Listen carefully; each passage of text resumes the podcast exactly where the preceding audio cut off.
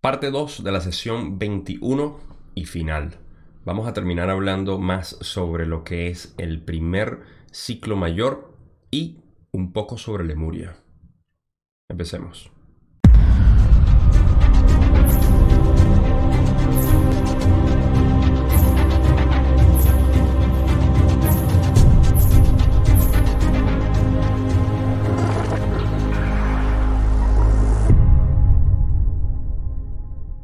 Vamos a refrescar la memoria de dónde venimos. En el video pasado estábamos hablando todavía de lo que es el primer ciclo mayor. ¿Qué quiere decir el primer ciclo mayor? Recuerden que tenemos tres ciclos mayores dentro de un ciclo maestro de 75.000 años. Lo que quiere decir cada ciclo mayor son de 25.000 años y estamos explorando esa parte del primer ciclo mayor. Conforme íbamos hablando de esto, eh, fuimos descubriendo ciertos detalles de lo que es la experiencia del humano, el humano primitivo, y aquí lo vamos a seguir eh, viendo y revisando con las preguntas que hace Don. Y al final, por cuestiones de la continuidad de las preguntas que tenía Don en cuanto al progreso que quería hacer, entramos un poco en Lemuria. Aquí tengo que hacer acotación otra vez que hay material que no existe en los libros traducidos al español. Por eso me tengo que atribuir los posibles errores que están en la traducción. Eh, va a ser en la pregunta 21 de la sesión 21, 21-21. Así que eh, vamos a hablar sobre Lemuria ahí, un poco sobre Orión. Eh, pero esa parte, de nuevo, es parte de una versión reescuchada eh, publicada por Toby Willock, que hizo eh, y se tomó el trabajo de escuchar todos los audios otra vez y poner información que no había sido incluida. Por eso es que a veces eh, muchas de, las preguntas, sobre todo en el estilo de, la versión reescuchada, son, son muy, muy crudas en el sentido de cómo están preguntadas. Hay muchos puntos suspensivos, dudas que Don se ve. Esto sobre todo se ve en el material de inglés hice mi mejor trabajo para que tuviese sentido en, español. Así que bueno, cualquier cosa pueden culpar a este por una mala traducción. Como siempre, los exhorto a que revisen el material ustedes mismos si saben inglés, porque no lo encuentro en español de otra manera, pero ahí está. En cualquier caso, no es tanta información tan, eh, tan relevante, pero igual la incluí, es parte de la sesión y ahí vamos. Entonces vamos a empezar a explorar todas estas preguntas que tenía Don con respecto a el primer ciclo mayor que todavía quería seguir indagando. Va a ser muy ligero eh, todo lo que vamos a hablar, así que eh, voy a hacer pocas intervenciones y las intervenciones que haga van a ser en realidad bastante cortas. Espero, no sé. ya veremos cómo eh, me alargo en, en esto. Pero la primera pregunta que tengo para este video, Don continúa de las preguntas pasadas y dice, gracias. Durante este primer ciclo de 25.000 años, ¿hubo algún desarrollo industrial, alguna maquinaria disponible para la población? Ral explica. De acuerdo con el significado que atribuyes al término maquinaria, la respuesta es no. Sin embargo, digamos que hubo diversos instrumentos elaborados con madera y roca que se emplearon para obtener alimento y para agredir. Típico.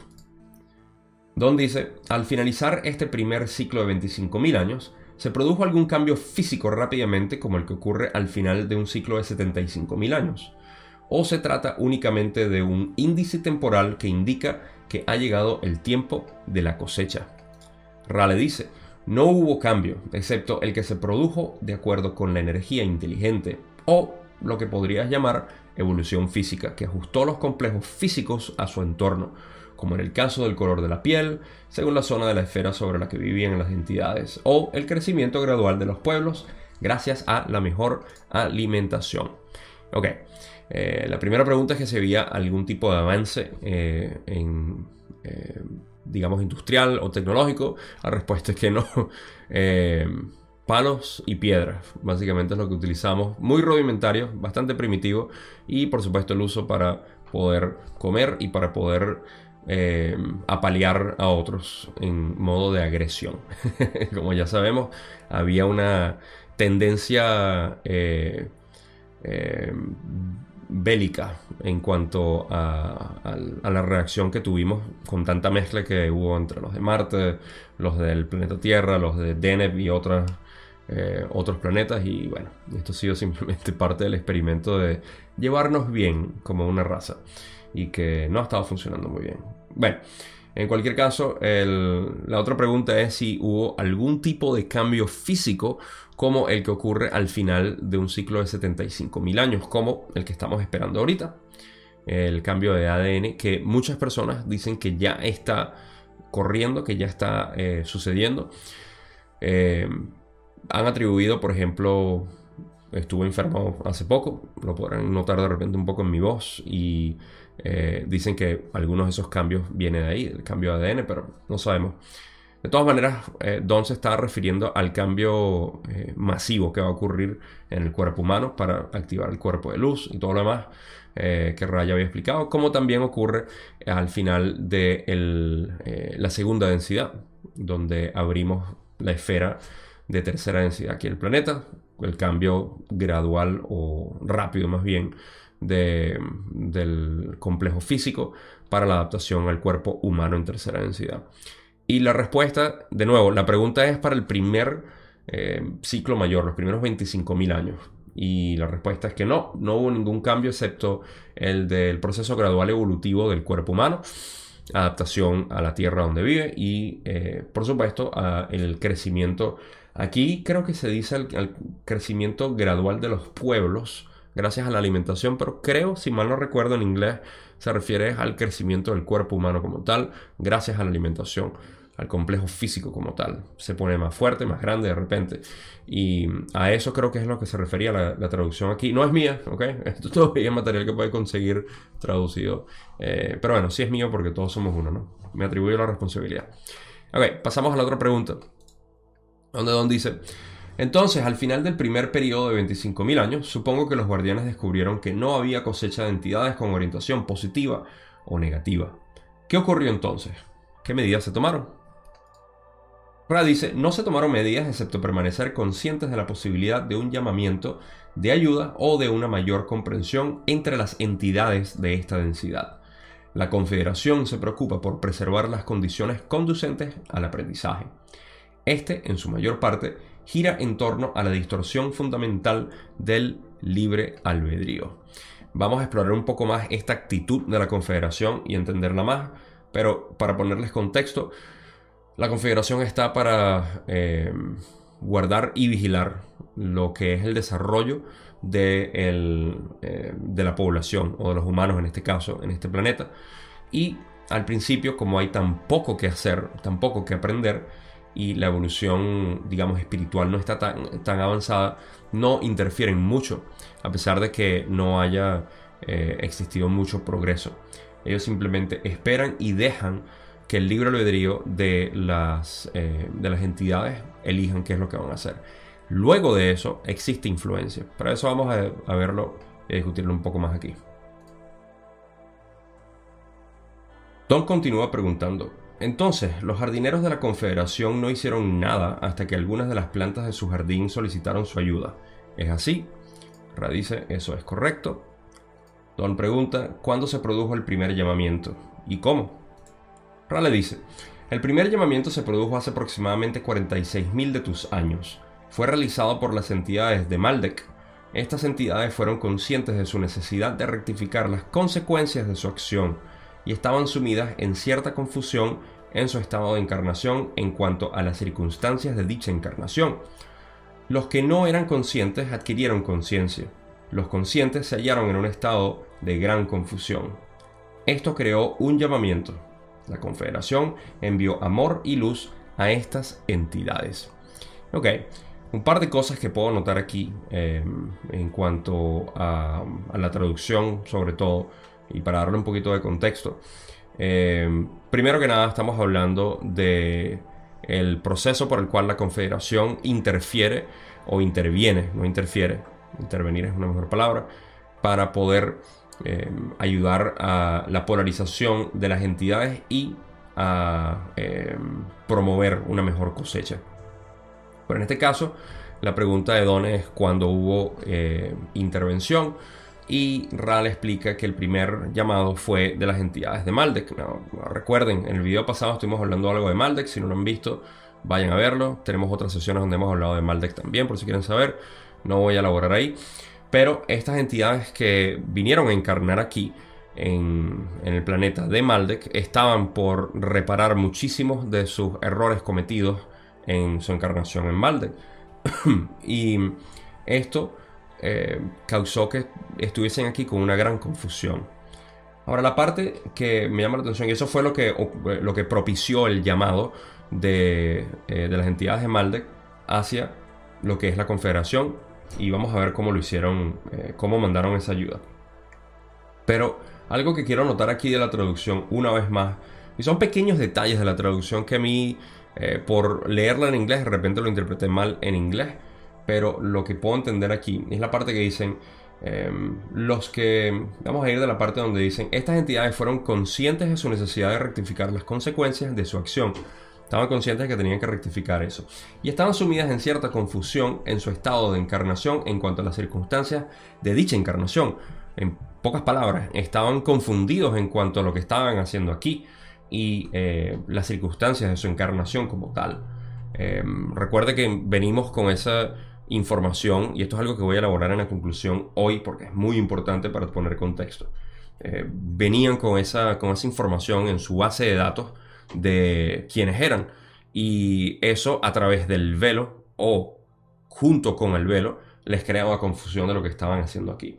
La parte importante o lo que me llama la atención es cómo traducen y dicen, los que no eran conscientes adquirieron conciencia. Los conscientes se hallaron en un estado de gran confusión. Los que no eran conscientes adquirieron conciencia. En inglés la manera como yo interpreté esto fue que eh, el parte del inconsciente. Quizá yo estoy errado aquí, pero es mi interpretación. Una vez más, me gustaría releerlo y cualquier eh, nota la voy, a, la voy a corregir, por supuesto. Pero la manera como yo lo interpreté es que el, el, inconsciente de las entidades, que es un inconsciente colectivo, estaba eh, muy consciente de lo que estaban haciendo. Estaba al tanto, obvio, esa información estaba ahí para ser rectificada. Pero la porción consciente de las entidades no estaba, estaba muy confundida porque no sabía el por qué estaban ahí. Generaba como una especie de conflicto interno del saber. Algo así como los errantes se sienten aquí confundidos, a pesar de que son humanos, a pesar de que son idénticos a, a los demás, pero los errantes se sienten confundidos porque en su inconsciente ellos saben lo que están haciendo aquí, pero en la conciencia aquí se sienten muy confundidos por el trabajo que tienen que hacer. Esa fue mi interpretación. Quizá Aquí el traductor sabía más que yo en esto y quiere decir entonces que aquellas, em, los que no eran conscientes adquirieron conciencia, básicamente aquellos que no eran conscientes adquirieron conciencia y los conscientes se hallaron en un estado de gran confusión y eso creó el llamamiento. No sé, voy a regresar a eso sin dar un poco más, pero ese es el aporte que tengo. Y en general, lo que pasó fue que los de pidieron ayuda, eh, digamos, inconscientemente. Y vamos a pasar a, a lo que es el resto de las preguntas en este sentido, donde Don le dice cómo envió la Confederación ese amor y luz. ¿Qué hizo? La Confederación, eh, Ra dice, en la Confederación existen entidades planetarias que, desde sus esferas planetarias respectivas, no hacen más que mandar amor y luz como emanaciones puras a los que realizan el llamamiento. Esto no adopta la forma de pensamiento conceptual, sino de un amor puro e indiferenciado. Don pregunta, la primera distorsión de la ley del 1 requirió que se otorgara una cantidad de tiempo igual, digamos, al grupo orientado hacia el servicio al yo. O pregunta. Rale dice, en este caso, durante cierto lapso de tu tiempo, eso no fue necesario debido a la orientación de las entidades. Y ahorita vamos a ver cuál fue la orientación de las entidades, pero primero para aclarar esa parte, que em, los de Maldek hicieron un llamamiento.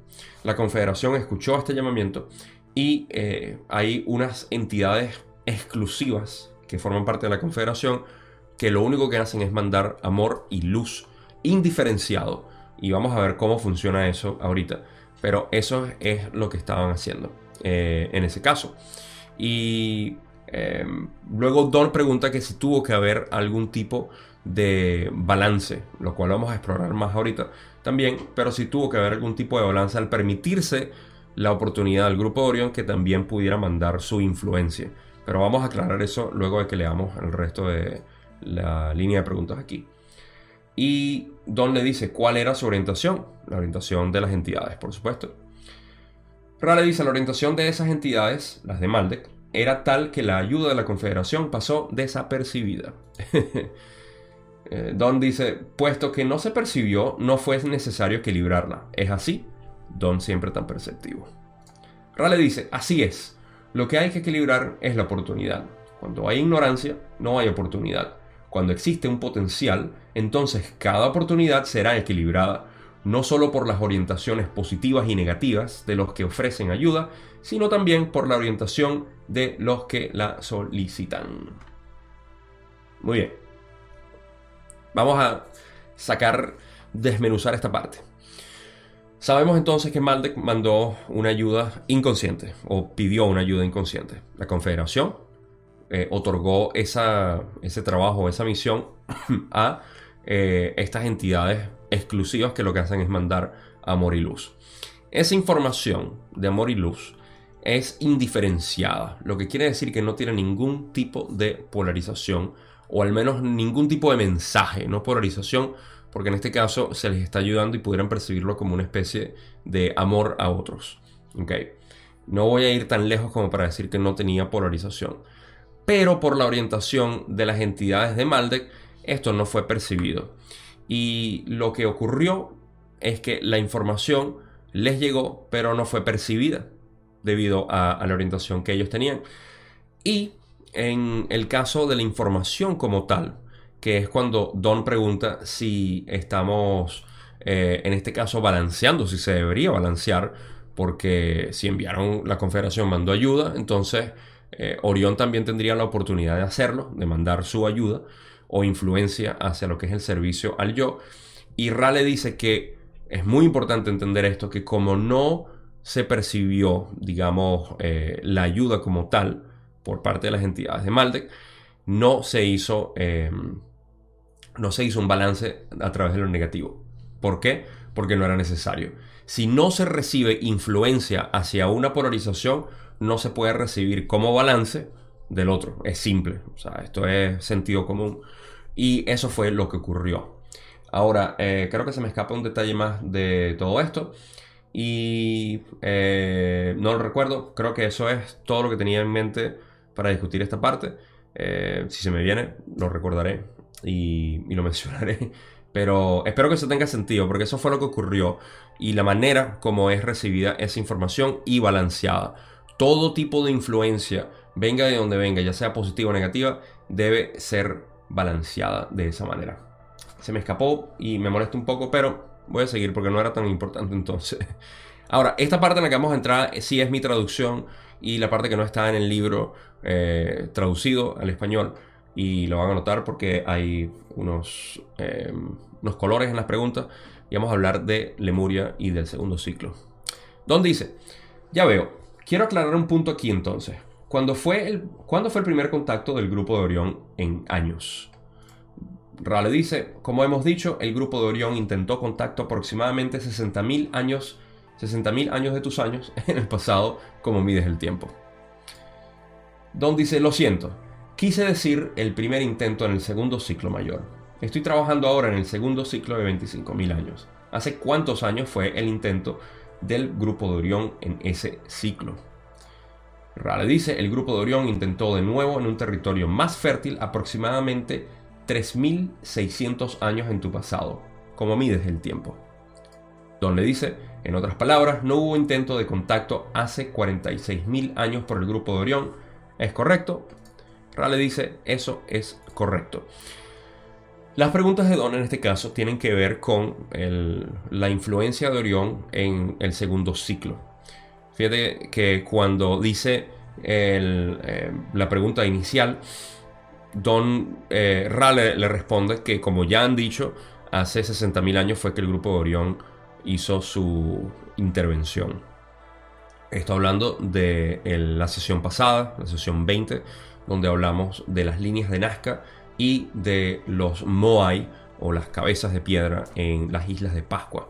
Esa fue la intervención que tuvo Orión ah, aquí en la Tierra hace 60.000 años aproximadamente y no hubo otra sino hasta 3.600 años atrás. Básicamente el grupo de Orión no tuvo influencia aquí por todo ese tiempo. Hubo otras influencias, pero no el grupo de Orión.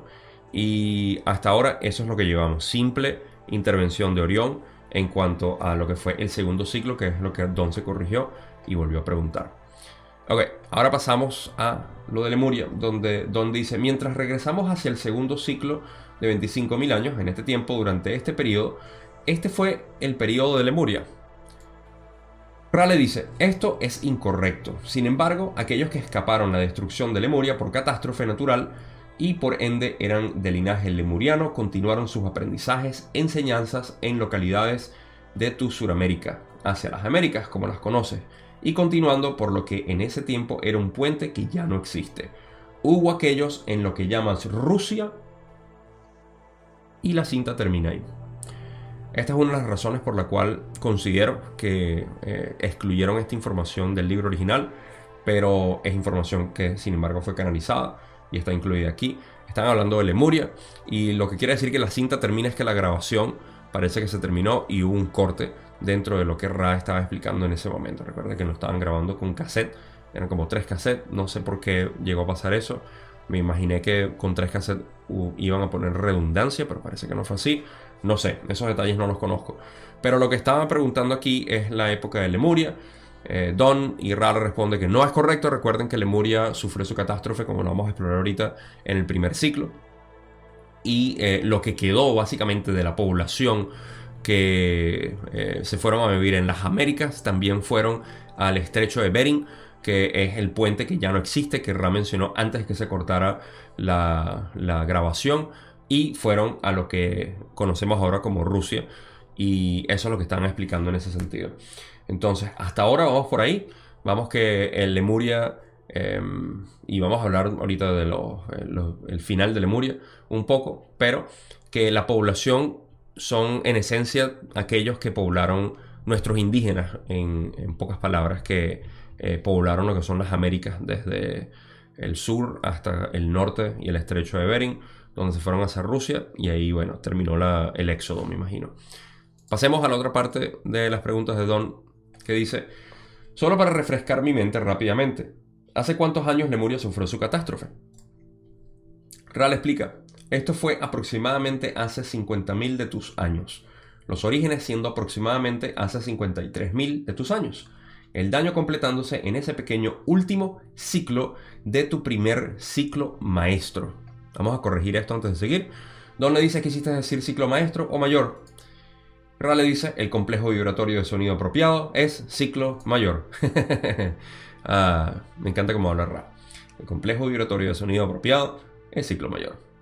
Ok, eh, ahí la corrección es simple. O sea, el ciclo maestro son 75.000 años y los ciclos mayores son de 25.000 años. Entonces están hablando del ciclo mayor, no del ciclo maestro, que todavía no ha terminado, o pudiéramos decir que ya terminó en el 2012. Ok. Algo que me llama la atención de la pregunta pasada, no esta, es cuando ocurrió eh, la catástrofe de la destrucción de Lemuria. Y tiene que ver con el final de lo que es el primer ciclo mayor. De nuevo, hace 50.000 años fue que sucedió esto dice que hubo algo, vamos a leerlo otra vez porque me llama la atención la manera como lo dice. Em, dice, el daño completándose en ese pequeño último ciclo de tu primer ciclo. Último ciclo em, se refiere a un pequeño ciclo, en realidad, eh, la traducción mala de mi parte, em, se refiere a un pequeño ciclo que hubo al final.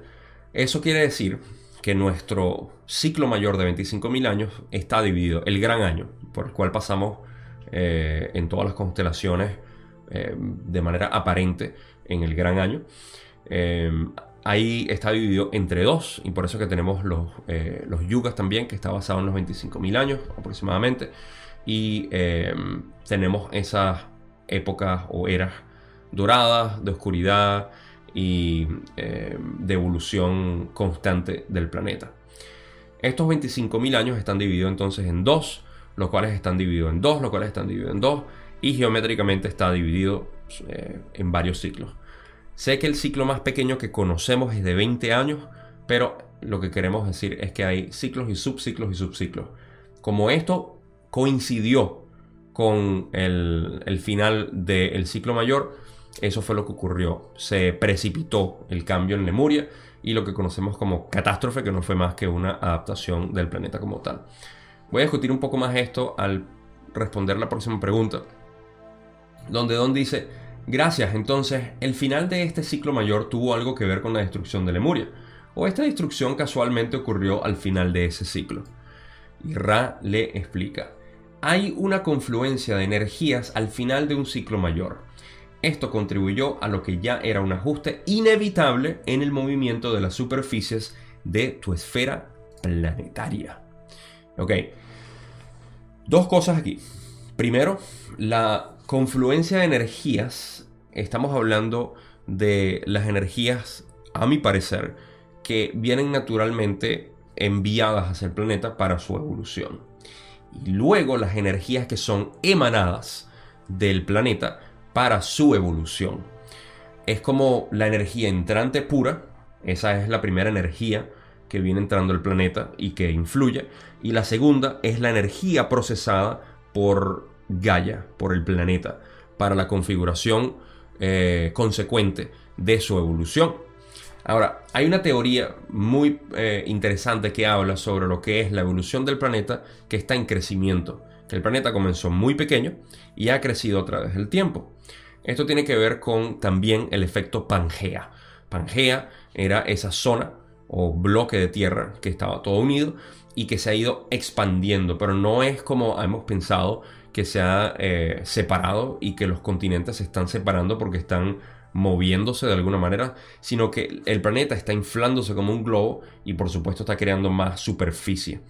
Entonces, en eso también hay incluido dentro de esta teoría muy hermosa lo que es la evolución de los sólidos platónicos, que sabemos que es parte de nuestra realidad desde el fractal más pequeño hasta lo mayor, el universo como tal.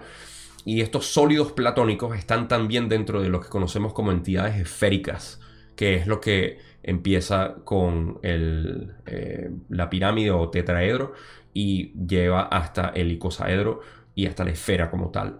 Entonces, eso está ocurriendo también aquí. ¿Por qué menciono todo esto? Porque esto nos deja una pequeña pista de lo que pudiera ser la evolución del planeta en este sentido, donde la mm, evolución geométrica del planeta ocurre o hace que ocurran estos pequeños cambios en la superficie que nosotros conocemos como catástrofe y que estamos eh, esperando que ocurran y están ocurriendo en el planeta como tal. No me expando más aquí, pero quería hacer esa acotación en cuanto a los pequeños ciclos que ocurren y la confluencia de energías que Ra menciona aquí, que es la exterior, que ayuda a la evolución, y la interior, que es la que programa o precipita la configuración consecuente de lo que es la evolución del planeta como tal. Espero que eso haya tenido sentido. Casi que tiene sentido para mí, así que cualquier cosa, como siempre, me dejo un comentario. Vamos a pasar al resto de la última pregunta, el resto de este video, la última pregunta que Don tiene. Y eh, Don dice, voy a hacer una pausa luego de leer esta pregunta. Muchas gracias. Siento ser tan estúpido en el planteamiento de mis preguntas, pero eso ha aclarado bastante mi comprensión. Posteriormente, en el segundo gran ciclo de 25.000 años, se desarrolló alguna gran civilización. Voy a repetir la pregunta dentro de un rato, pero primero quería hacer una acotación. Yo generalmente quito de las diapositivas eh, pequeñas partes o frases como las que Don acaba de decir ahorita. Pero ahorita me tomé la libertad de dejarlo, donde dice, siento ser tan estúpido en el planteamiento de mis preguntas, pero ha aclarado bastante mi comprensión. ¿Por qué incluí esto? Quiero salir un poco de lo que es la sesión, quiero salir un poco de lo que es Ra, quiero salir un poco de lo que somos nosotros eh, individualmente y quiero llegar a una parte eh, psicológica de lo que todos somos colectivamente. Y es una sensación de em, falta de aprecio personal, de autoestima en este sentido. ¿Por qué esto evoca em, esta sensación en mí? Porque Don, siendo una persona que yo admiro enormemente por su calidad y por supuesto porque me siento reflejado en su, em, en su búsqueda de conectar los puntos en todas las áreas posibles para tener una idea holística de lo que es este, em, esta realidad. Yo admiro mucho eso. Hay muchas personas que yo admiro eh, que siguen vivos ahorita y que han eh, muerto ya, que han hecho este tipo de, de visión, que han tenido este tipo de visión de querer conectar los puntos de cómo funciona esta realidad y no ver exclusivamente con un enfoque a algo. La razón por la cual hago esta, este inciso es porque Don eh, se puede notar su gran humildad y me, de verdad que me arruga el corazón saber que alguien como él pudo haber pensado eso de sí mismo. Yo sé que quizás estoy exagerando, pero las palabras tienen mucho, mucha expresión. Cuando él dice, y esto no es la primera vez que lo dice, lo he excluido en otras sesiones donde él dice siempre lo mismo, que disculpe, que lo disculpe por ser tan estúpido, que no vuelva a cometer ese error. Y saber que Don era este personaje tan... Eh, obviamente todo lo que nos dejó, o sea, lo que quiero expresar es el amor y el aprecio que le tengo a esta persona que nos dio tanto, pero tanto material en la cual yo baso mi vida ahorita y saber que podía pensar eso de sí mismo me hace recordar que todos nosotros tenemos ese tipo de falta de aprecio por nosotros mismos. No nos vemos quiénes somos y ciertamente Don eh, sufría de esto.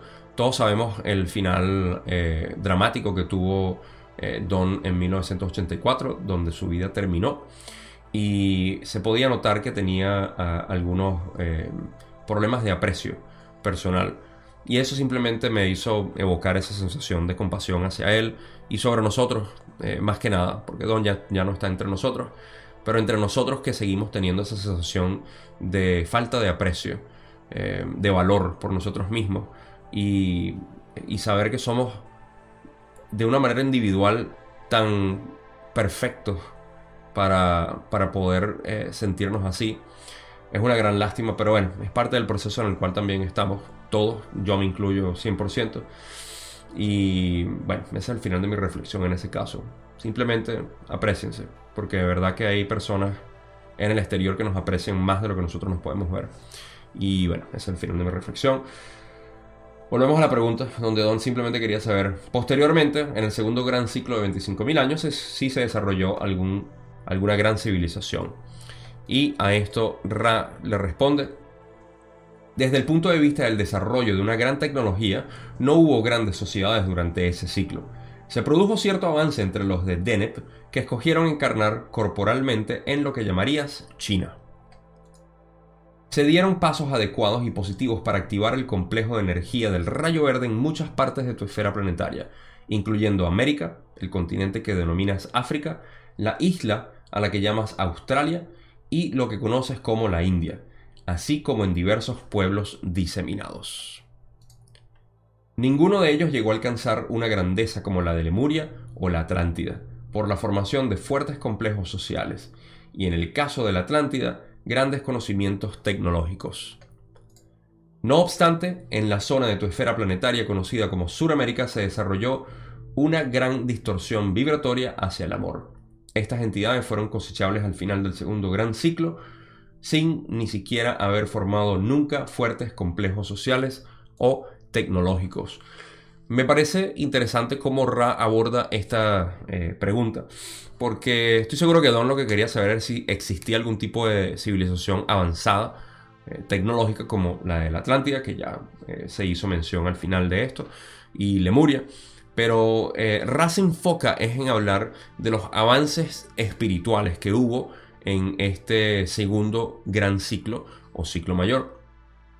Y tiene que ver con la apertura del corazón, en pocas palabras, que es a lo que ellos realmente les interesa. El resto no es más que vivir de manera primitiva en los aspectos emocionales del cuerpo humano y no en lo que realmente nos interesa o les interesa a ellos de la confederación, eh, en los guardianes o jardineros, como también le llaman, que abran el corazón o que lo cierren por completo para polarización negativa.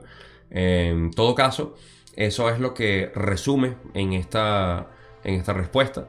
Y me llama mucho la atención eso, lo cual eh, es importante para la conclusión que voy a llegar y en la cual eh, vamos a discutir eso. Pero para finalizar esa respuesta, eso es todo lo que menciona ahí.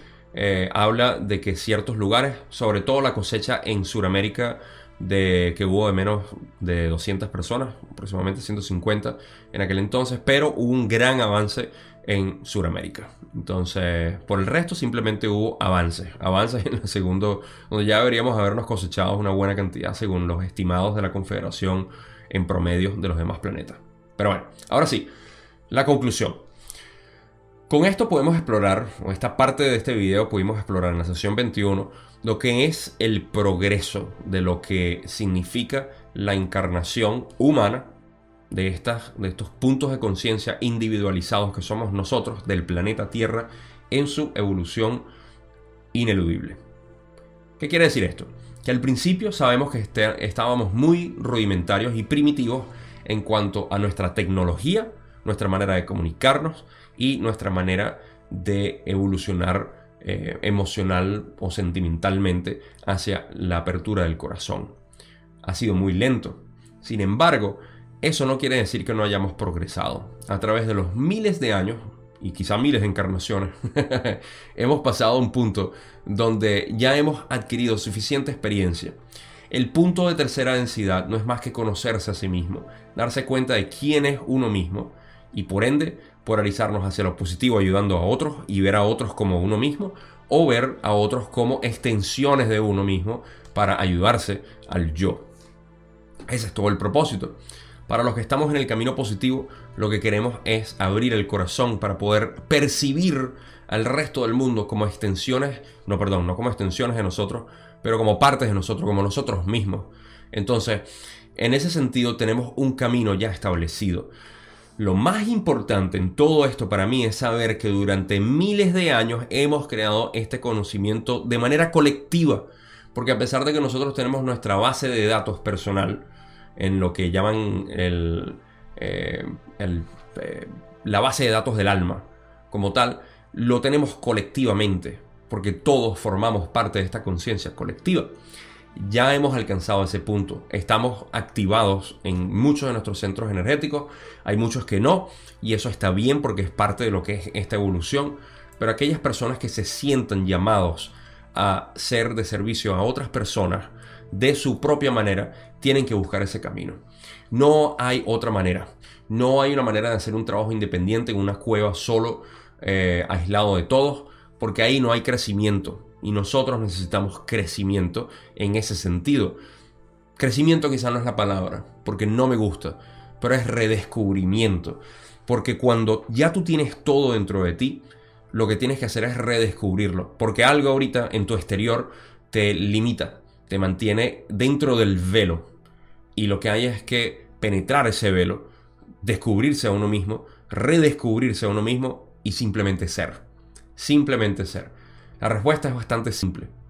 El camino quizá no lo es, porque estamos condicionados a pensar, como ya dije con el principio de la última pregunta donde Don eh, se, se denigra de alguna manera, aunque yo sé que es un poco fuerte la palabra, pero se hace sentir mal o él se siente mal por ser como es. Esos son los tipos de sentimientos que hay que eliminar de nuestra manera de ser, absolutamente, porque esos son los límites que tenemos para poder percibirnos a nosotros y poder percibir a otros si no nos amamos a nosotros mismos, ¿cómo podemos esperar amar a otros? Es, lógico.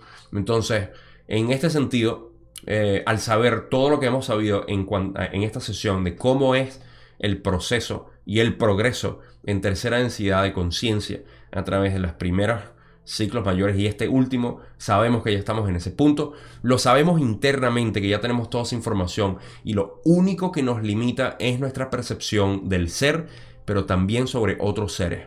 Porque lo que tú percibes en otros, lo percibes en ti y te limita. Por eso la liberación está en percibir cada vez mejor a todos los demás.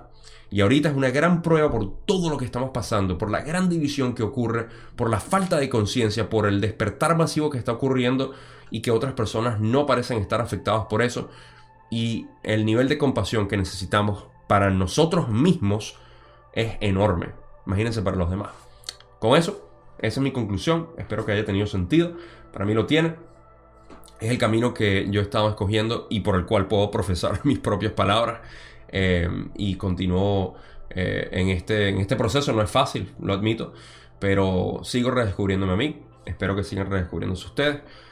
La próxima sesión, sesión 22, vamos a hablar sobre la Atlántida en la segunda parte y eh, vamos a hablar otros detalles sobre lo que es el segundo ciclo en eh, tercera densidad, este ciclo mayor. Vamos a explorar algunas cosas aquí, ahí como exploramos aquí, y vamos a seguir esta línea de preguntas en las próximas sesiones que nos quedan.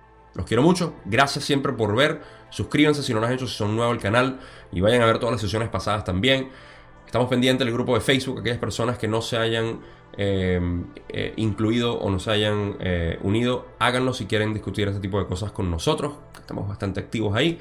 Y eso es todo lo que tengo. No tengo más nada que decir. Nos vemos en la sesión 22, que será la semana que viene. Se les quiere mucho como siempre.